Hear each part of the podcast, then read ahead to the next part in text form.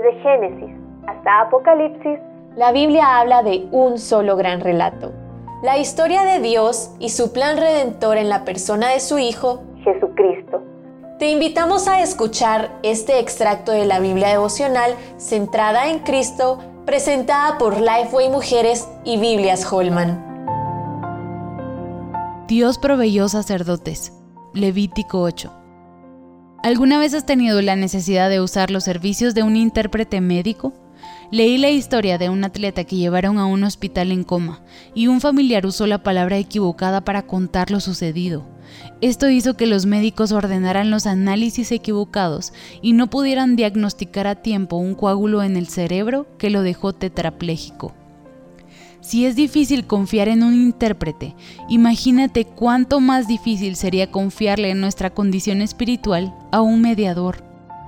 Levítico presenta a un grupo de personas, los sacerdotes, que Dios había escogido para un propósito específico, servir como mediadores entre Él y su pueblo. Como parte de su servicio, debían presentar sacrificios y ofrendas por los pecados, y realizarlo todo según lo ordenado por Él. Además de proceder de la tribu de Leví, tenían que cumplir ciertos requisitos para ejercer su oficio. Otros textos de Hebreos mencionan que los sacerdotes tenían límites, pues tenían que ofrecer sacrificios día tras día, primero por sus propios pecados y luego por los del pueblo, y al final la muerte les impedía seguir ejerciendo sus funciones. Hace unos meses atrás me reuní con una mujer muy similar al pueblo de Israel, conoce a Dios y ha experimentado su milagrosa intervención, pero tiende a someterse a los ídolos de su corazón. Esta última vez que me reuní con ella, me pidió que orara porque ha querido quedar embarazada sin tener éxito, pero tenía la confianza de que si yo oraba por ella, Dios haría la obra porque yo tenía más acceso a Dios que ella.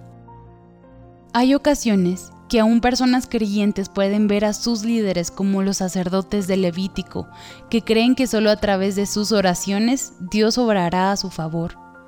El texto de Hebreos 4, 14 al 16 afirma que, por encima de estos sacerdotes terrenales, Jesús es el verdadero sumo sacerdote, que se ofreció como sacrificio una sola vez y para siempre. Fue tentado en todo, pero no pecó su sacrificio fue la expiación de todos los pecados y por eso ahora podemos acercarnos confiadamente. Después de compartirle esta verdad, pudimos orar y comprendió que toda persona que ha puesto la fe en Jesús tiene el mismo acceso directo al trono de su gracia. Ahora ya no hay mediadores terrenales entre Dios y la humanidad, tal y como existieron en el Antiguo Testamento. Para conocer más recursos relacionados a esta gran historia, visita www.centradaencristo.com.